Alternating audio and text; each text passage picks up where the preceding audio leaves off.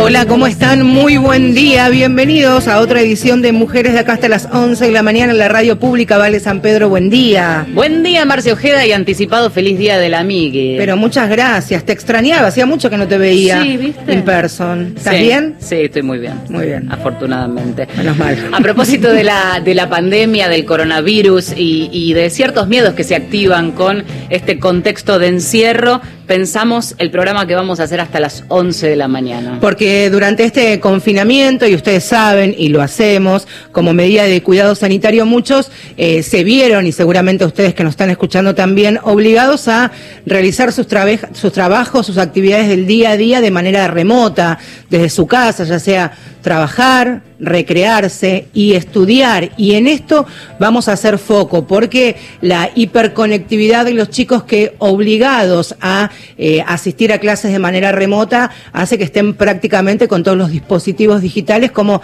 apéndice de su propio cuerpo.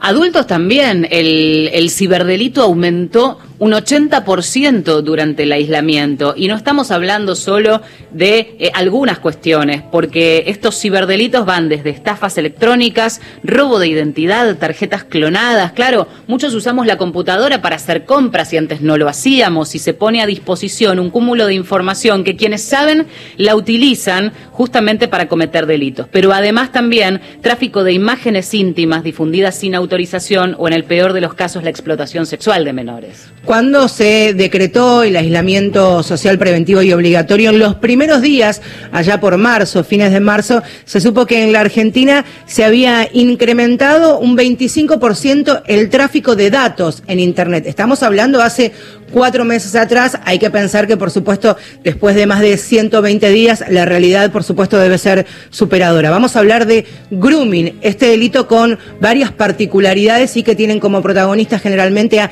niñas, niños y adolescentes, como víctimas en realidad.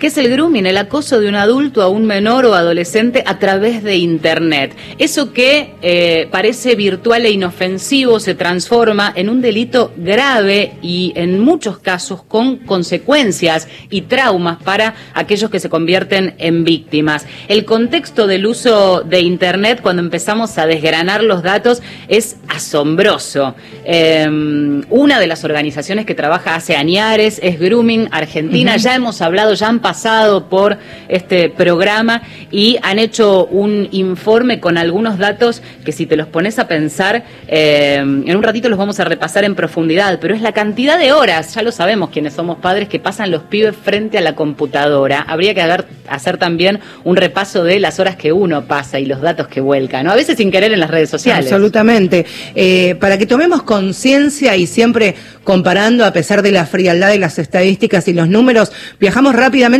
a España para contarles lo que pasó en aquel país de Europa. Eh, la Guardia Civil reportó un incremento del 507% en el tráfico de videos con contenido de abuso hacia niñas, niños y adolescentes cuando terminó la pandemia, cuando de a poco comenzaron a flexibilizar algunas de las actividades allí, que por supuesto la enfermedad llegó antes que aquí a la Argentina. Otra palabra de moda que se ha puesto en cuarentena es el sexting, eh, que también tiene muchos alcances. El sexting entendido como una práctica sexual virtual, porque tenemos que estar encerrados y a distancia, puede ser una opción. El tema es evaluar también las consecuencias de esa difusión o entrega de imágenes que después quedan allí en la, en, en- en la nube. Es como desprenderse de lo que uno es cuando ingresa a cualquier red social, aplicación, mensajería instantánea. Claro, cuando hablamos de, o esta posibilidad de tener algún tipo de contacto con, con otra persona a través de la virtualidad, ya hemos dado sugerencias porque ahí estamos hablando de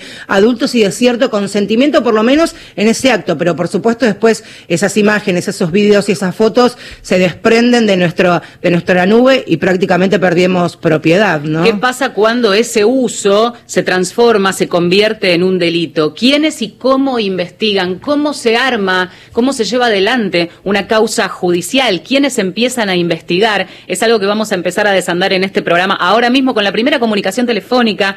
Está en línea Maximiliano Méndez, es subcomisario de la Dirección de Delitos Informáticos de la Policía de la Ciudad. Buenos días, Maximiliano. Aquí Valeria y Marcela, te saludamos.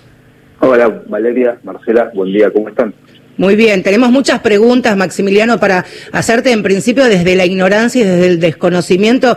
Eh, lo primero que, nos surgía, Val, es cómo se trabaja en este, en este tipo de delitos, cómo empieza una, una investigación y qué características tiene. Mira, como todo delito informático, la medida principal es siempre resguardar la evidencia digital. Eh, vos hace un ratito recién contabas que sobre el tema sexting, por ejemplo, el intercambio de imágenes con un consentimiento, eh, por, a pensar que mucha gente eh, por esta cuarentena empezó a, hacer un intercambio de, imágenes como uno de los tantos delitos que tuvo un incremento. Eh, en este intercambio de imágenes el consentimiento no está penado, pero cuando ya ese consentimiento eh, se quebranta por una de las partes y las imágenes empiezan a ser, eh, empiezan a, a compartirse ese consentimiento del otro, empieza a generarse lo que es la contravención y después el delito. Eh, una de las primeras medidas que nosotros siempre damos cuando estamos ante un caso de, ciberdelitos es la principal es no borrar la evidencia digital, no borrar ningún mail, no reenviar los mails, no borrar ningún dato, no compartir ningún dato, porque esa es la clave inicial para cualquier investigación. A ver, Maximiliano, es interesante esto porque crecimos, quienes somos este, nativos no digitales, em, nativos analógicos, podríamos pensar, crecimos con la idea de que en una investigación muchas veces aportás la amenaza por mail y no vale, el, mail o lo virtual no vale. Y acá la cosa cambia porque ustedes básicamente investigan con la herramienta virtual. ¿En qué momento se convierte un intercambio o un, mail amenazante? Estamos hablando de este contexto que que, acabamos de describir, ¿no? Que, tiene que ver, por ejemplo, con la difusión de imágenes íntimas y demás, en delito. ¿En qué momento amerita denuncia? Porque ese gris hace que muchas mujeres, por ejemplo, víctimas o adolescentes o niños, no se atrevan a denunciar. Sí, hoy la realidad que hoy nos encontramos es que cuando vos estás en pareja, que compartís en la parte íntima una foto, es un juego, es un rol en que los dos están consentidos en esa en, compartir esa imagen. Cuando uno eh, ya deja de decirle al otro, bueno, listo, esa imagen yo te la comparto porque hay una confianza, hasta ahí no hay delito. La contravención comienza en la ciudad autónoma de Buenos Aires mediante el Ministerio Público Fiscal la, la difusión de imágenes es una contravención, siempre y cuando no termine en un delito. Ahí, si una persona se presenta ante el Ministerio Público Fiscal o cualquier comisaría de la Ciudad de, de Buenos Aires y radica la denuncia explicando que hubo una imagen suya, que alguien la difundió, pero que no le pidieron dinero o que no hubo en el medio algún otro tipo de extorsión, es un delito que es una contradicción que se configura dentro de la ciudad autónoma de, Buenos Aires a través del Ministerio Público Fiscal de Cabo. Cuando ya la otra persona, obtenida de tu imagen íntima, empieza a solicitarte a vos algún tipo de dinero o que hagas o no hagas ciertas actitudes, ahí es cuando se empieza a configurar un delito, el delito de la extorsión. Eh, la, la fiscalía, las fiscalías nacionales eh, a través de la UFESI, que es el fiscal del doctor Azolí, eh, ellos siempre tratan de que cuando la imagen eh, es compartida y no hay y, deja de configurar una contravención, se le empiece a buscar la parte penal por el lado de extorsión cuando exista por el lado de que, bueno, veamos, la imagen la compartiste a través de un WhatsApp a tu novio y tu novio, después que se pelearon, a través de ese mismo WhatsApp, la compartió por eh, ese WhatsApp a otros grupos de WhatsApp. Bueno, ahí está. Eh, eso configura un, un delito, ¿sí? Porque es cuando eh, vos, a través de un correo, de un medio electrónico, compartís información que fue enviada a vos. Maximiliano, Estas son una de las herramientas que se están utilizando para las, distintas tipificaciones. Maximiliano también, y, en lo que tiene que ver, eh, para puntualizar en, el, programa de hoy, el ciberacoso o el acoso a menores por Internet, a niñas, niños y adolescentes también. Eh, quienes crecimos, como decía Vale, en este sistema analógico, y tenemos esa idea que el perfil del acosador, del groomer, es este marginal, encapuchado, el hacker en algún subsuelo escondido. No, ¿Ese es el perfil de un acosador? ¿Cómo es? ¿Cómo es un, acosador de niñas, niños y adolescentes? No, el perfil, el perfil es totalmente distinto. Imagínate que es una persona que puede ser cualquiera, o sea, eh, los, los casos que se vieron acá en la ciudad mm. eh, a través de las distintas investigaciones que, que se fueron dando, los perfiles, y como son públicas las noticias, tenés perfiles de profesores, médicos, eh, personal de enseñanza. Eh, el año pasado detuvimos a un, ex policía de la federal. Eh, o sea, no, no, el perfil es amplio y de cualquier gama.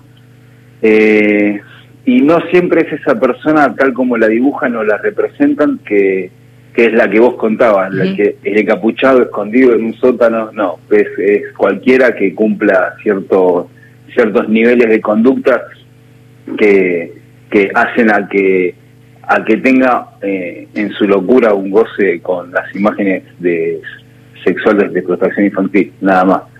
Eh, hoy por hoy eh, es verdad lo que vos contabas hace un ratito que en este último en estos últimos meses, desde marzo hasta junio, mayo fue el mes de mayor pico de crecimiento de denuncias por grooming dentro de la ciudad. Eh, junio bajó un poco más respecto a lo que era mayo, pero mayo fue el pico de, las denuncias de grooming dentro de la ciudad. Em, hay que tener en cuenta que el, el groomer, el groomer eh, tiene un proceso, el proceso del groomer es siempre el mismo, es la misma metodología, es a través de un contacto, ese contacto con el niño, eh, que las edades siempre van entre los 6 a 8 a, 2, a 13, 14 años de edad, es el margen que utiliza el grumen para hacer la captación. Primero la captación en línea de estos niños con fines sexuales, lo que hacen es establecer un contacto, luego de este contacto trata de generar una, una constitución de este vínculo para luego obtener una, una una imagen y comenzar el acoso. Claro. Este proceso a ellos les puede llevar meses o años y el ARRIT lo puede llevar escondido perfectamente. Hablando de escondido, me, me, interesa puntualizar ahí. En un ratito vamos a tener eh, notas específicas relacionadas con el grooming y con el trabajo que hace la Fiscalía respecto de la investigación, una vez que tienen este caso. Pero nos llamaba mucho la atención, conversábamos con Marcela y le contamos a la audiencia, estamos hablando con eh, Maximiliano Méndez, que es de la Dirección de Delitos Informáticos de la Policía de la Ciudad, cuando se menciona una deep web. Hay una web escondida, hay una web de incógnito oscura que no deja que eh, los datos del que recorre o trafica esas imágenes queden guardados. ¿Cómo ustedes bucean esa red? ¿Cómo se puede encontrar o rastrear? Y no estamos hablando solamente de grooming, estamos hablando también de que a veces pasamos muchas horas en la computadora y hay quienes tapan la camarita, pero otros dicen, estás paseándote en tu casa un poco en pijama y quizás te roban esa imagen, eso es posible. ¿Ustedes cómo rastrean ese trabajo eh, eh, quizás a oscuras o, con linternas virtuales, nos imaginamos? Contanos un poco cómo es. Hay, dentro de la dirección contamos con una, con una división que se llama División de Ciberpatrullaje. Esta división es la que se encarga de, estar... Eh, como bien dice la, la palabra, ciberpatrullar, estar arriba de, de los equipos informáticos y empezar a, buscar y a recorrer y ver dónde se están ofreciendo mediante distintas palabras claves de búsqueda. Imagínate que cada mundo eh, ciberdelictual tiene sus palabras. Si yo en un buscador pongo en Google la palabra quiero comprar tarjeta de crédito robada, es obvio que Google no me lo va a traer. Bueno, hay programas específicos que me permiten buscar dentro de la Deep Web para que el contenido indexado eh, no sea traído a la web superficial y esos programas son utilizados por esta división mediante búsqueda de palabras claves. Eh, lo que hacen es buscar dónde ofrecen distintos materiales para luego ponerlo a disposición de la justicia. Eh, ten en cuenta de que eh, hoy por hoy eh, muchas de las vulnerabilidades que se están que ocurren a nivel eh, terrenal, por decirlo de alguna forma, en la web superficial, en la web que conocemos todos, la del día a día, la, de, la del punto com, mucha de la información que es captada ahí es luego vendida u ofrecida en la deep web. Eh, la, la, trazabilidad de, de, esa investigación eh, lleva un tiempo eh, que muchas veces, como nosotros estamos corriendo al ladrón, el ladrón eh, busca cualquier ardid para esconderlo. Claro.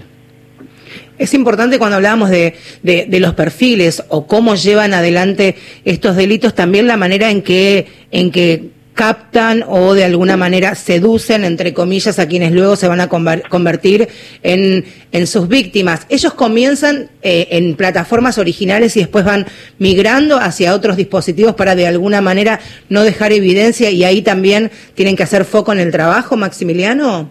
Sí, eh, por lo general ocurre lo siguiente. Eh, te, hago, te hago el ejemplo de lo que sí. es una, eh, el tipo de, de, las estafas comunes que se están, de ciberestafas comunes que se ven hoy en día. Sí. Cualquiera, eh, y una de las que más ha tomado incremento eh, por el uso indebido de las plataformas. Vos o cualquier per persona estaría ingresando a plataformas de compra y venta, como es Mercado Libre, mm. por ejemplo, en donde ellos te dicen, bueno, mira, eh, operar a través de mi plataforma, que es segura, los mensajes, y si te llega a ocurrir algo dentro de mi plataforma, yo te cubro.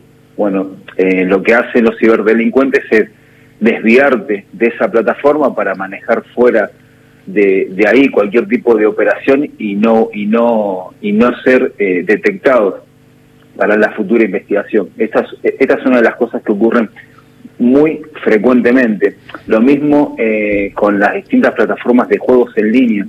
Eh, tenés juegos de niños como Roblox, que son que es como una plataforma donde hay otros juegos más pequeños adentro, sí. donde son utilizados para captación de menores, eh, juegos en línea como Fortnite a través de la PlayStation. Eh, tenés distintos lugares que tenés que ir monitoreando constantemente en búsqueda de ciberdelincuentes que se tienen sus mañas para estar escondidos y no ser descubiertos. Perdón, dos cosas te quiero preguntar porque acá nos miramos todos los que tenemos hijos espantados con lo que los sí, chicos a diario. Yo, ese... yo tengo una nena y también estamos luchando con ese mismo sistema. Pero vos la tenés muy clara y otros no. Entonces, no, la pregunta es cuando decís estar atentos, ¿es ustedes en ese ciberpatrullaje o nosotros como padres y a qué en todo caso? ¿A dónde prendemos la alarma en ese sentido? Mira, yo siempre cuento lo mismo. Eh, como papá, hace más o menos unos 20 años atrás, capaz que vos te acuerdas que a nosotros nos decían, bueno, re las recomendaciones en su momento de la computadora era no, que no dejen los chicos la computadora conectada en su, en su habitación. Sí, sí. Conecten en el comedor donde la familia lo pueda ver. Sí, sí. 20 años después es imposible eso. O sea, ya no hay un CPU en la habitación de un niño, porque el niño anda con su, con su teléfono o tablet por todos lados. Mirá cómo cre crecimos eh, a niveles de decir, bueno, mira, hoy cada niño a partir de los 6, 7 años ya tiene un celular o una tablet donde se conecta a internet. Incluso, secreto, Maxi, recién contábamos antes de empezar el programa lo que significa la conexión. Los chicos ingresan a su casa, desconectan da datos y automáticamente ya están conectados a la red Wi-Fi de su casa. Y antes nosotros teníamos que esperar este, a las 10 de la noche para conectarnos sí, sí, a través del cual. teléfono. Es hiperconectividad las 24 horas de verdad en cualquier espacio donde estén y ahora las 24 horas en su casa ni que hablar.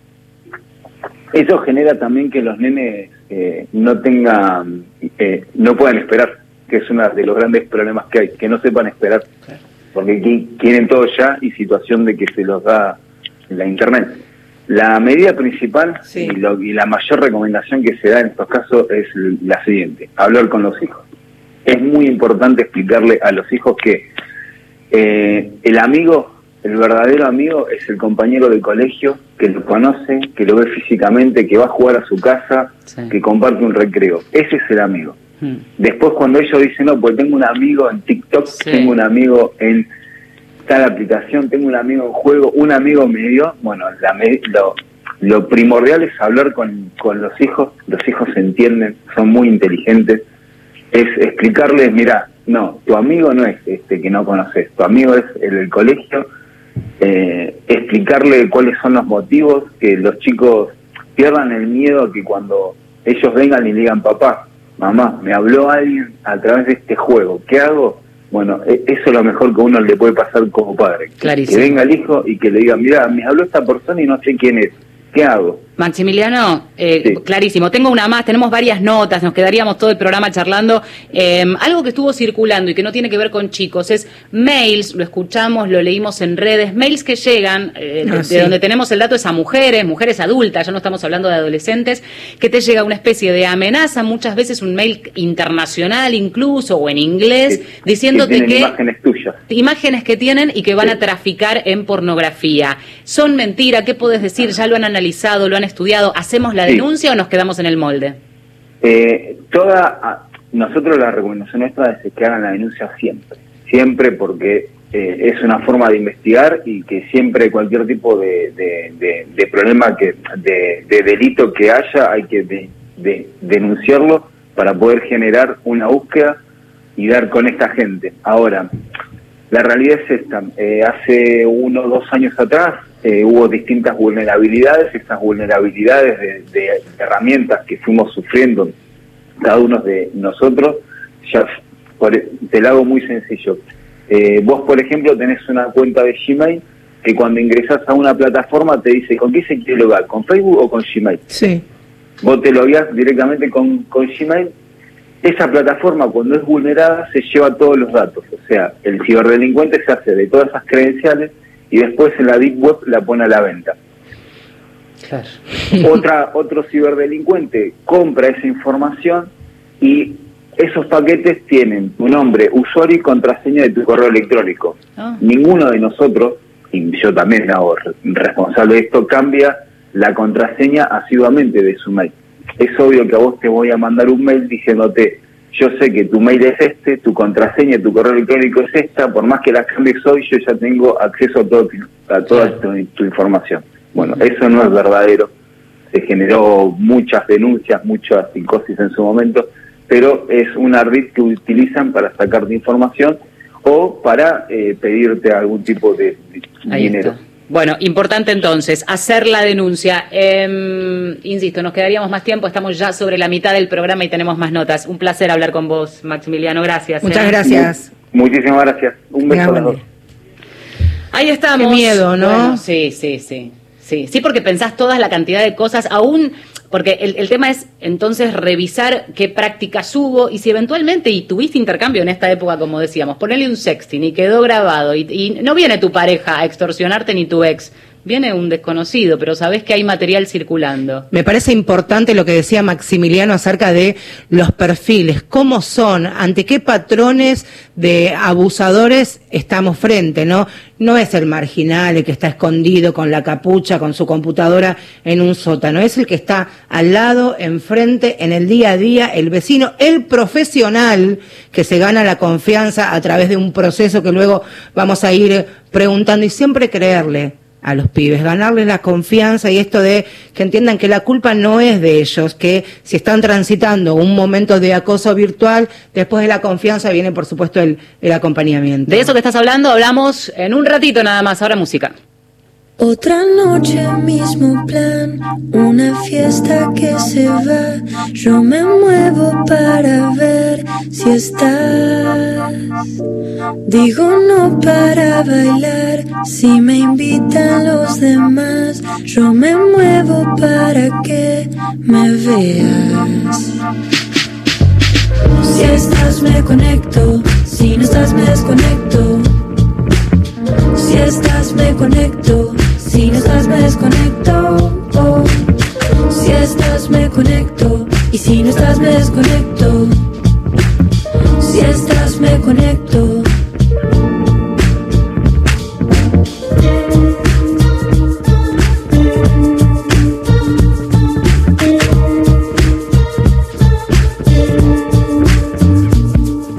Hay algo que se enciende en tu presencia, aunque no lo entienda como un acertijo. Y de pronto todos mis puntos de fuga te tienen, todos mis puntos de fuga te tienen, todos mis puntos de fuga te tienen. como punto fijo. Si estás me conecto, si no estás me desconecto. Si no estás, Si estás me conecto, si no estás me desconecto. si estás, Si estás me conecto, y si no estás me desconecto. si no Si estás. estás me conecto. Sé que puede pasar y estamos a tiempo. El dúo Salva Pantallas en Mujeres de Acá, Zoe Gotuso, Santiago Celi, con la participación de Jorge Drexler, Me Conecto.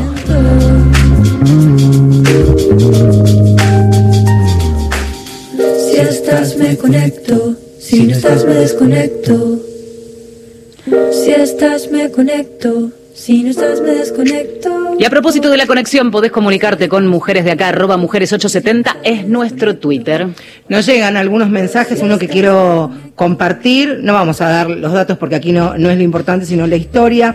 Cuentan a través de, Twitter que en febrero me llamaron de la Fiscalía, nombra una Fiscalía aquí de la ciudad de Buenos Aires, para decirme que mi hija estaba involucrada en un caso de grooming, comienza este mensaje. Durante dos meses, un tipo a quien no conozco la acosó, a la niña se refiere, con, con fotos y pidiendo los fotos. Yo nunca lo supe, cuenta esta mamá, eh, porque no quiso contárselo su hija, por vergüenza, por supuesto, y ella decidió eliminar su perfil de Facebook. Esto, después le explicaron a la mamá, fue captada por una organización internacional que trabaja en conjunto con el Ministerio Público Fiscal de la Ciudad de Buenos Aires, y ahí comenzaron a investigar el perfil del acosador, continuó el mensaje, descubrieron que hacía lo mismo con dos nenas más, hoy día están esperando el juicio, dijeron que esto puede demorar, pero con la alegría de saber que esto se investiga y que no queda en la nada. Cuenta también la mamá que las charlas con, con su pequeña hija fueron muchas, porque al primero sintió mucha vergüenza de decirme lo que estaban viviendo, pero este, bueno, a partir de ahora, por supuesto, esta investigación, después eh, intercambié al- algún mensaje más. Esta investigación comenzó en el 2016 Mira. en, el- en Estados Unidos. Llega aquí a la Argentina hace muy poco tiempo, hace dos meses, en plena cuarentena, y una de las, las víctimas fue la hija de esta persona que no se animaba por vergüenza, por temor, pero también la rapidez de ir a denunciar, estar presente y seguirla, ¿no? Se combinan en este mensaje las dos cosas que veníamos hablando desde el principio del programa. el acosador. Mirá Vamos vos. a detalle porque es una investigación en, Sí, sí. en curso, pero profesional universitario y de contacto con muchísima gente y principalmente niños, en este caso a través de las redes sociales. Ese dato, la investigación de oficio y que te leva- levantar el teléfono y que te esté llamando alguien contándote que ya está en curso una investigación donde tu hija está siendo también una de las víctimas. Estamos en Mujeres de Acá y nos quedamos hasta las 11 de la mañana. Marcela Ojeda y Valeria San Pedro son Mujeres de Acá. Yo podría estar encerrado en una cáscara de nuez. ¿Dónde nace tu pensamiento? Ahora comprendo que tenían razón. Las dos carátulas cumple 70 años en el aire. ¿Quién me obliga a continuar recibiéndote en mi casa? A que te han venido con un cuento. ¿Me vas a negar lo que dice esta carta? Tu tranquilidad me hace bien. 9 de julio de 1950. 9 de julio de 2020. Hola, soy Graciela Martinelli. Las dos carátulas cumplen 70 años. Es glorioso para un programa de radio. Yo levanto mi copa virtual. Les deseo otros 70 años por delante. Seguramente los va a tener. 70 años en el aire. Las dos carátulas. Nacional, la radio pública. La cuarentena sirvió. Cumplió su objetivo principal, evitar los contagios en todo el país y así salvar vidas. Nos permitió agregar camas y equipamiento a nuestro sistema sanitario, abrir espacios para la contención de pacientes leves, construir 12 hospitales modulares nuevos y desarrollar kits nacionales de testeo. Este nuevo esfuerzo de aislamiento en algunos lugares del país es fundamental para evitar el desborde de nuestro sistema sanitario. Cuidándote, colaborás con el enorme trabajo que el personal de salud está llevando adelante desde el primer día. Seguí cuidándote. Argentina Unida. Argentina Presidencia. Para todos los argentinos. Radio Nacional. La radio pública tiene historia. La cuarentena sirvió. Cumplió su objetivo principal, evitar los contagios en todo el país y así salvar vidas nos permitió agregar camas y equipamiento a nuestro sistema sanitario, abrir espacios para la contención de pacientes leves, construir 12 hospitales modulares nuevos y desarrollar kits nacionales de testeo. Este nuevo esfuerzo de aislamiento en algunos lugares del país es fundamental para evitar el desborde de nuestro sistema sanitario. Cuidándote, colaborás con el enorme trabajo que el personal de salud está llevando adelante desde el primer día. Seguí cuidándote. Argentina Unida. Argentina Presidencia. Marcela Ojeda y Valeria San Pedro están en Nacional, la radio pública.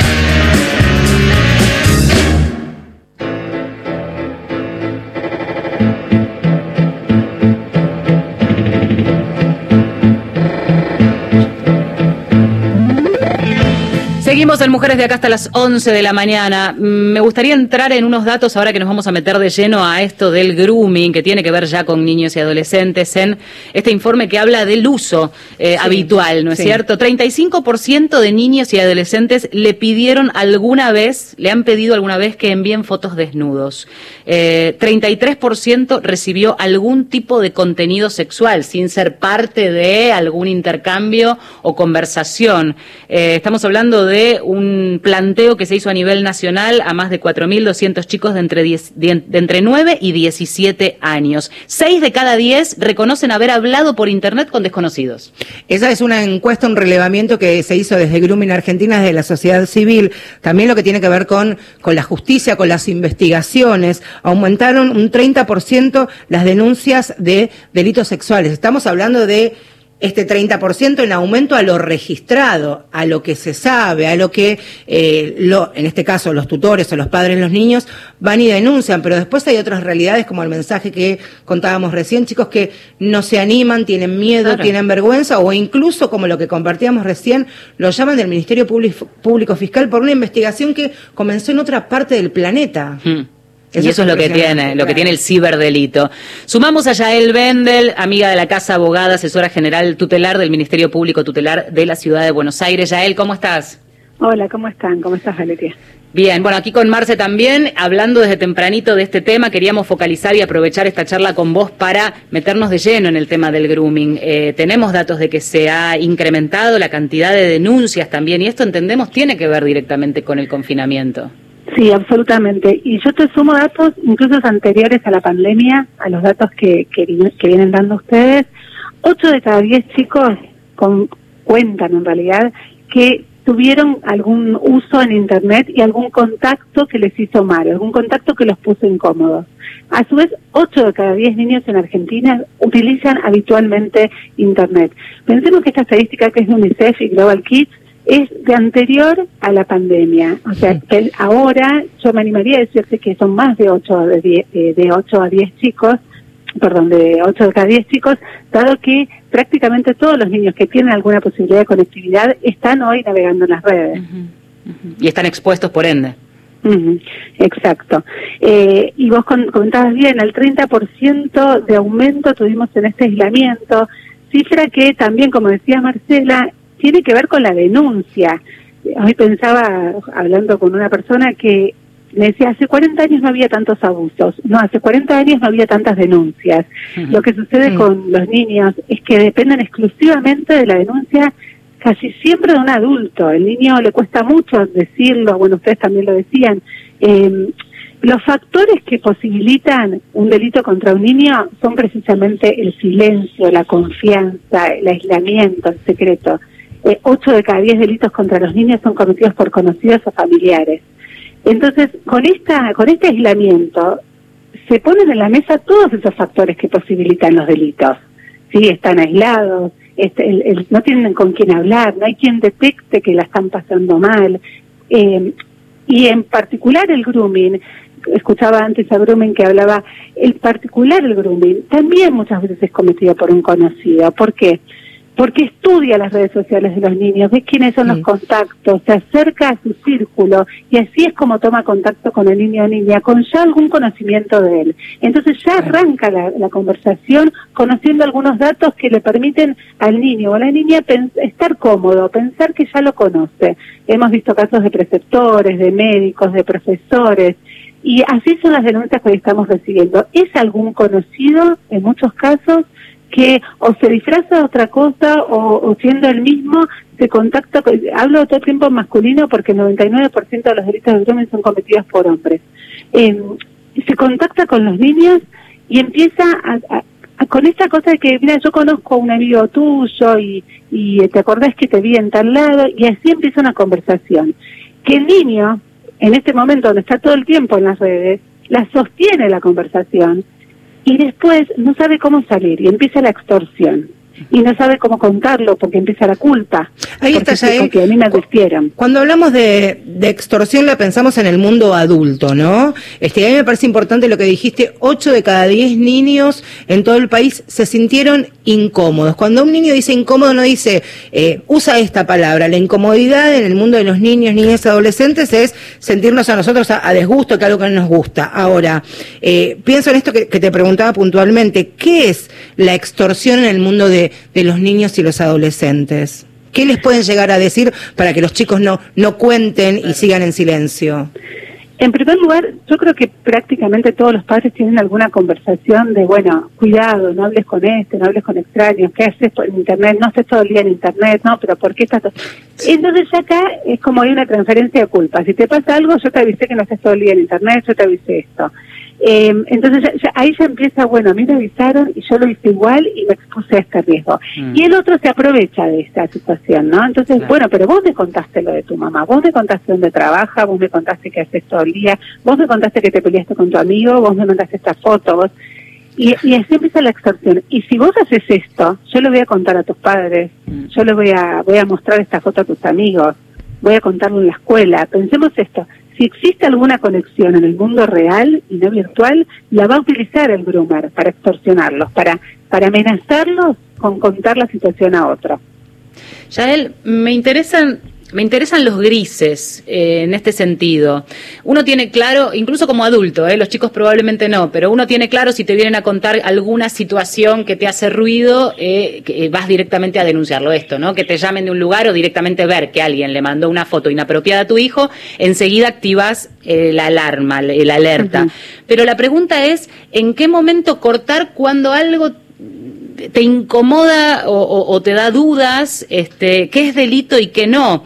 Digo por esto de denunciar eh, y, y aprovechemos para decir que eh, cualquier comisaría o cualquier fiscalía debería tomar una denuncia por estas características, aunque sea virtual. No hay un lugar únicamente al que dirigirse. La pregunta es cuándo y ante qué situaciones amerita denunciar o decís, bueno, queda en simplemente cerrarle la computadora o cerrarle el perfil a nuestro hijo. Bueno, muy, muy buena pregunta y muchas respuestas. Por un lado, cualquier situación que te incomode. Nosotros recibimos en este periodo varias denuncias de algunos comentarios, de algunos contactos tipo de maestros, de profesores, que incomodaron a los adolescentes. Digo adolescentes porque fueron adolescentes las denuncias. Y, y la verdad que cuando uno las lee como adulto, también a un adulto les, incomoda- les incomodaría. ¿Es delito? No lo sé, hay que investigar, hay que ver qué encontramos. Pero ya solamente que te incomode amerita a mí me gusta hablar de puesta en conocimiento, porque a veces eh, cuando hablamos de denuncia la gente se, se asusta y dice, si es falsa, después tengo consecuencias y si no pasa nada. y después Entonces se pone en conocimiento un órgano de protección. ¿Y por qué es necesario hacerlo inmediatamente? Primero porque hay que proteger al chico o a la chica que fue víctima de este delito. Segundo, porque lo que suele hacer la gente es, che, miren lo que me, me dijo tal persona, miren lo que recibió mi hijo, mi hija, miren esto, y empiezan a viralizarlo. Y vos sabés que la forma que tienen los groomers o las personas que, eh, que viralizan imágenes o videos con contenido sexual de niños, para perder la prueba, es viralizarlo. Nosotros tuvimos a mediados de la cuarentena, tuvimos un reporte de mucha viralización de muchos videos con contenido sexual de niños, con contenidos de abusos sexuales. Eh, entonces empezaron todos a viralizarlos. Miren lo que, miren este video, miren este video. Cometimos ahí tres errores, sin querer, ¿no? Y con buenas intenciones. El primer error es que volvemos a victimizar a las víctimas porque las, las seguimos viralizando un video donde estamos viendo cómo los abusan. El segundo error es que cuando viralizamos perdemos el origen, perdemos dónde se está produciendo. Es, esta es la, la estrategia que utilizan los que cometen estos delitos para perder el origen. Y el tercer error es que, como decían antes, si esto, si ya existe una investigación internacional, por ejemplo, el, el teléfono del cual se viraliza pasa a estar adentro de la investigación. O sea, si vos me mandás a mí un video para denunciarme, me decís, mirá, mirá este video, qué horror, qué-". Entonces este tu teléfono pasa a estar adentro de la Claro, investigación penal. Parte de la cadena. Y te- claro, porque está penalizada la tenencia, la distribución, y lo que va- y vas a tener que demostrar después que vos no sos parte de la cadena, que lo hiciste con, con para denunciar. Claro. Entonces, ¿qué hacemos? Tomamos una captura de pantalla y enseguida se lo, se lo mandamos o a la fiscalía o a los organismos de, de protección, porque si no, estamos... A ver, si yo también eh, publico un perfil donde es un groomer o, o- o una persona que hace lo que mal llamamos pornografía infantil, si yo lo publico, lo que va a hacer inmediatamente es borrarlo y crearse otro. Entonces no resolví nada. Claro. claro. Lo que hice fue perjudicarlo. Ahí está, tomamos, tomamos nota y, y aprendemos, nos queda un- unos minutitos más de, de programa. Muchas gracias, Yael, por estos minutos. Yael es una de esas este, funcionarias que está a disposición las 24 horas. Creo que como algunos otros debe ser varias, Yael, que te atiende en cualquier momento y te enseña con mucha paciencia. Así que eh, de las dos, muchas gracias por eso siempre, por la predisposición a enseñarlos por lo pronto. No, gracias a ustedes y gracias porque, Marce, vos sabés que es muy difícil visibilizar la violencia contra las niñas, niñas y adolescentes y ustedes lo hacen día a día. Así que muchísimas gracias. Un abrazo. Un abrazo. ¿eh? Un abrazo.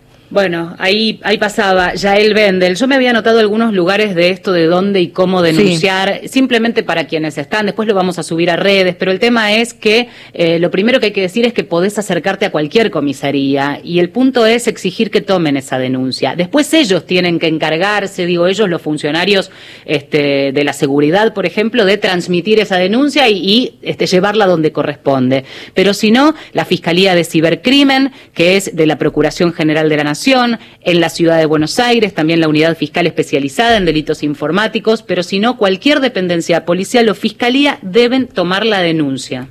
El Ministerio de Derechos Humanos y de Justicia y Derechos Humanos ha habilitado desde hace ya mucho tiempo el 134, 24 horas todos los días en todo el país, llamás ahí para no solamente poner en conocimiento, ser el paso previo a la denuncia, sino también para informarse. Perdón, es el 137, el 134 es por otra cosa. El 137, y lo que tiene que ver con el Estado, al comienzo de la pandemia, el, el Ministerio de, Justicia y Derechos Humanos comenzó esta campaña. No todo el mundo es quien dice ser, principalmente para detectar el grooming en la cuarentena, donde daban consejos sobre el cuidado de la intimidad y también a los varones. Y hace algunas horas nada más se firmó una- un acuerdo de cooperación del Ministerio de Educación de la Nación con distintas organizaciones de la sociedad civil también en pos del trabajo mucho más fuerte, lo que tiene que ver con alertar y prevenir este tipo de delitos. Hasta las 11 nos quedamos música en Mujeres de Acá. Llega Rosario Ortega con viento y No sombra. recuerdo lo anterior que me trajo hasta hoy. Nunca nadie me advirtió ni me dio una explicación. A toda la confusión se sumó tu aparición. El dolor, la maldición de saber que no hay lugar mejor. Viento y sombra en mi sombrero. Siembran soles en tu pelo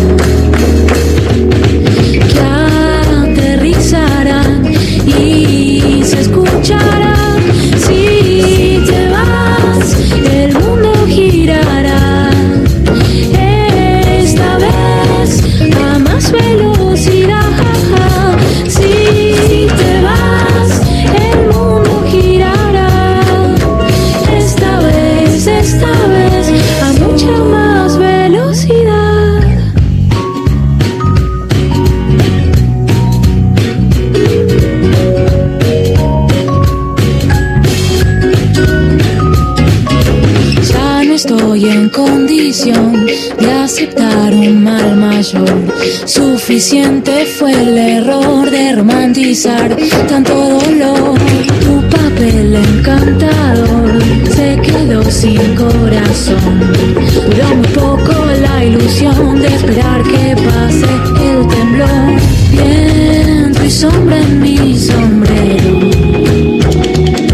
Siembran soles en tu pelo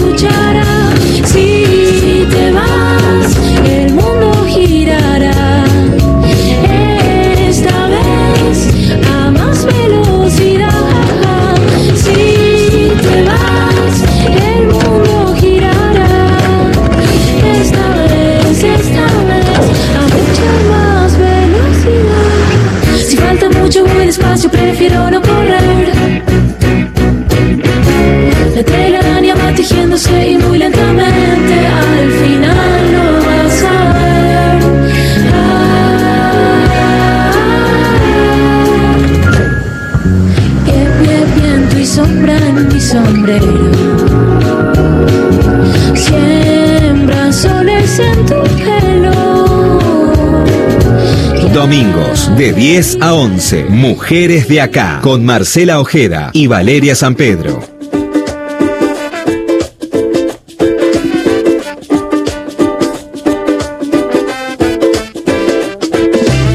Seguimos eh, hasta las 11 de la mañana en este Mujeres de Acá, donde estamos hablando de las niñas, los niños y los adolescentes en este contexto que ya llevamos casi cuatro meses de hiperconexión, casi las 24 horas del día con un dispositivo a mano, la tablet, el teléfono. Es cierto, si uno repasa su casa prácticamente ya no debe haber computadoras ni CPU, queda prácticamente para, para el museo de los recuerdos. Esos ¿no? momentos en donde cada integrante de la familia están juntitos, dispersos en el living, pero cada uno conectado a un dispositivo. Vamos a sumar en este último tramo, en estos últimos minutos de programa, a Facundo Bianco, es director de comunicación de la ONG Faro Digital. Eh, nos interesan las organizaciones que trabajan con el tema digital porque nos abren eh, un mundo, porque investigan qué es lo que está pasando y en este caso apuntado a lo que hoy estamos hablando en Mujeres de Acá, eh, lo sumamos. Facundo, aquí Valeria y Marcela, ¿cómo estás? Valeria, Marcela, ¿cómo están? Buen día. Buen día a la audiencia. Bien, tenemos una batería de preguntas, quizás cortitas en este intercambio para ver de qué manera nos plantamos mejor, eh, porque la cuarentena sigue, este, y bueno, queremos ap- aprender algo de todo esto que ha pasado, ¿no? Muy bien, venga. A ver, en cualquier red donde haya chats eh, puede darse alguna de estas situaciones que venimos mencionando, que básicamente tiene que ver con que alguien desconocido pero empático eh, nos, nos tome por sorpresa y eventualmente nos arranque más información de la debida. Sí, en principio te diría que sí, que 100%. Eh, nosotros desde Faro siempre tratamos de, de, cuando damos talleres, charlas y demás, de, de concebir Internet como un gran espacio público, el, más grande quizás de los que tengamos a mano los, los seres humanos alrededor del planeta. Y como en cualquier espacio público se suscitan un montón de problemáticas, de tensiones, de, de desafíos. Una es esta que vos mencionás y que sí, que puede pasar en cualquier lado, digamos, eh, así como, como en la calle, en las plazas, en los colegios, en las familias. Eh, en cualquier lado uno podría enfrentarse a este tipo de, de problemáticas, sí, claro.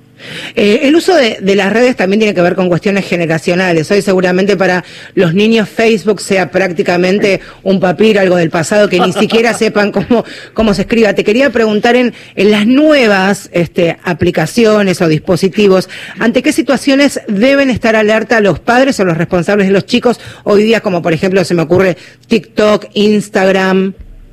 Sí, las redes no cambian tanto en ese sentido, digamos, todas tienen más o menos, eh, todas cuentan con chats, todas cuentan con funciones privadas, todas eh, con, con chats privados, digo, y todos cuentan con funciones de, de configuración de privacidad y demás. Sí me gustaría agregar, para las venía escuchando y sumar, eh, sobre todo para las familias, que estén muy, muy atentos, muy atentas este, respecto de los juegos online, que es algo que muchas veces se deja fuera de todo este análisis y los chicos y las chicas comienzan a jugar online mucho más temprano de lo que empiezan a usar redes sociales y allí también hay chats muchas veces y muchos juegos con menos configuraciones de privacidad y también vemos que las familias, nosotros trabajamos mucho con familias, vemos que quizás el primer consejo, la primera charla sobre cuidados, riesgos, etcétera en internet llega con la apertura de redes sociales, no así con los juegos online. Y los juegos online, bueno, son una puerta también de, de entrada muy importante para, para groomers. Abramos un poquito más la puerta de, de los Sí. juegos online. ¿Ante qué situaciones tienen que estar atentos lo- los padres o, o quienes están a cargo de los chicos? Te movía a pensar, o tener claro esto que mencionaba del espacio público, ¿no? Internet hoy es utilizada por casi 4 mil millones de personas alrededor del mundo. Si nosotros eh, exponemos a chicos, chicas de 6, 7 años, solas en su cuarto con un dispositivo, jugando online, sin configuración de privacidad, eh, sin contarles eh, cuáles son los riesgos de activar la cámara, activar el chat, el micrófono, etcétera, podríamos pensar entonces que potencialmente ese niño, esa niña se está enfrentando a 4 mil millones de personas. Y en 4 mil millones de personas hay buenos, hay malos, hay pedófilos, hay ladrones, hay de todo, digamos. También amigos, digo.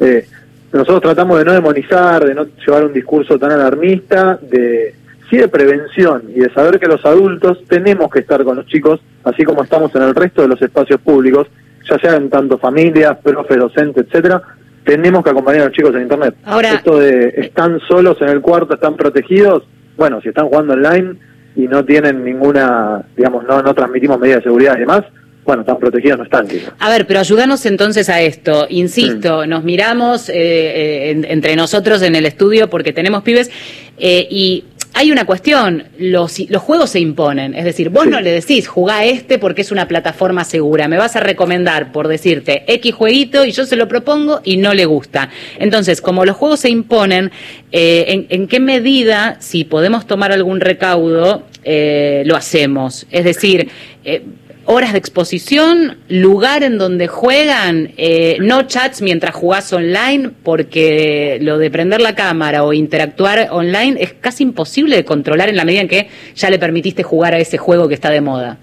Bueno, es- eso, es, ese me parece que es el principal factor. Primero, lograr la empatía de, de los chicos y las chicas, convertirnos en referentes también en el espacio digital, en tanto adultos, y, y tratar de transmitir cuáles son los riesgos de que eso suceda. Después, todos fuimos chicos y chicas, sabemos que la transgresión es una de las maneras de atravesar la niñez y la adolescencia, y eso, bueno, a partir de los consejos, de los cuidados, de la transmisión de conocimientos y sobre todo de esto, de, de la referencia como adultos, nosotros tenemos que lograr convencer a chicos y chicas de que existen ciertos riesgos en Internet.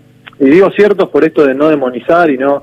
La prohibición nunca es un buen camino en estos casos, como decís vos, que no juegues al Fortnite. Y el chico la chica se queda fuera de quizás su círculo Claro. este, escolar y demás por no jugar ese juego y eso tampoco está bueno. Ahora sí se le puede encomendar esto. Bueno, vas a jugar, pero te pido, si jugás online con un desconocido, no activas la cámara, no activas el micrófono, no das datos personales. Nosotros nos encontramos, por ejemplo, en escuelas donde en un, en un curso, me acuerdo, del año pasado, de quinto año, de quinto grado, perdón, todos los chicos y las chicas de- del grado decían que tenían un amigo español con el que jugaban. Y que, digo, bueno, pero lo conocen, no lo conocen, ¿cómo es? No, nos dijo cómo se llamaba la mamá. Entonces ya establecimos cierta relación de confianza. Nosotros eso no lo, no lo abordamos desde el lugar, como in- insisto, de la demonización. Está bueno que, que, que se relacionen en Internet, digo, con ciertos cuidados. Cada edad demandará determinados cuidados, por supuesto. Hay edades para hacerlo, otras quizás no. Pero, pero bueno, me parece que eso es la empatía y la referencia como adulto. Me parece también importante y de hecho cuando uno ingresa a la, a la web o lee en, la- en distintas redes sociales el trabajo, el laburo que hacen en Faro Digital, aparte de no demonizar el, lo que es Internet y el uso y los, de los dispositivos, esto de ser críticos y conscientes del mundo digital, no darles a los pibes también las herramientas para que puedan de alguna manera diferenciar qué lugares pueden ser de potencial peligro y exposición y aquellos que pueden, no sé si relajarse, pero por lo menos hacerlo con, con la guardia no tan alta. Totalmente, yo soy hijo y soy padre. Eh, viví o estoy transitando ambas situaciones, me acuerdo, lo tengo muy presente, el momento en el que a mí me empoderaron y me dijeron, bueno, a partir de ahora empezás a viajar en colectivo solo, podés salir a la calle, salir con amigos, volver a tal hora, digo, Internet es un espacio público y hay que ocuparlo. y sin duda, eh, es medio, medio, este, verdad pero orgullo, pero los chicos y las chicas son el futuro y son quienes tienen que ocupar el, el- en el futuro, pero también en el presente, Internet. Hay que empoderarlos de derechos, de obligaciones, de consejos y sobre todo de acompañamiento. Nosotros Eh, sentimos que, que están bastante solos y solas. ¿eh? Nos quedan dos minutitos, eh, Facundo, Sí. pero también queremos involucrar a las adultas, digo adultas porque esto es mujeres de acá, pero a los adultos Sí, sí. y adultos mayores. Ya les hemos dedicado mucho tiempo, pero en términos online, para muchos ha sido una novedad encontrarse por lo menos vía web con familia, pero también en otras plataformas, descubrirlas. ¿Alguna recomendación para aquellos que no la tienen tan clara como por ahí los más chiquitos y conviene darles este, algún apunte, algún tip? Animarse, me parece que es eso, es animarse, tratar de... de- hay, plataformas que son súper intuitivas, no sé, Zoom hoy está de moda y es súper intuitiva y con teniendo algún joven cerca quizás podemos resolver cualquier cualquier problema técnico, pero animarse, hoy la tecnología, como como decíamos antes, hablamos de la demonización, ¿no? Muchas veces hablamos de la exposición a pantalla, los chicos, cuidado, qué sé yo, y hoy la tecnología se volvió fundamental para, en lo vincular, para conectarse, para que chicos y chicas estén en contacto con amigos, con amigas, con familias. Bueno, aprovechemos esta instancia tecnológica también en ese sentido. Camarita, camarita dejamos prendida o la tapamos con una cinta scotch, ¿sí o no? Porque siempre tapada, termina. siempre, tapada. Siempre tapada. Scotch, Pintada con un marcador negro, un sticker de, de Peppa Pig, lo que tengan a mano, tapada, viene bárbaro, es muy fácil activar de forma remota, eh, desde otra computadora, quiero decir, entonces está bueno que mientras no la usen, siempre la tengan tapada. Ahí está. Bueno, un placer eh, conversar con No, vos. Ya nos encontraremos eh, de nuevo en algún otro programa porque eh, está buenísimo como nos abren, ¿no? Como otro mundo. Facundo, gracias. Cuando gusten, chicas, gracias a ustedes. Ahí Facundo Bianco, director de comunicación de la ONG Faro Digital y nos vamos. Nos vamos, claro que sí, hasta el próximo domingo. La producción periodística ejecutiva general, Oh. toda, toda, estuvo a, Carlos, eh, a cargo de Gustavo Kogan, Diego Girau, a cargo de la operación técnica, Así es, Marcela Ojeda a mi derecha. Valeria San Pedro. Crucemos, toquemos así puño. Feliz Aunque día de la amiga. puño. Feliz, día del amigo para todos. Nos Este, reencontramos el próximo domingo después de Titor Larrea. Ay, sí, qué lujo. Qué lujo. ¿eh? Toma, un beso. en esta selva.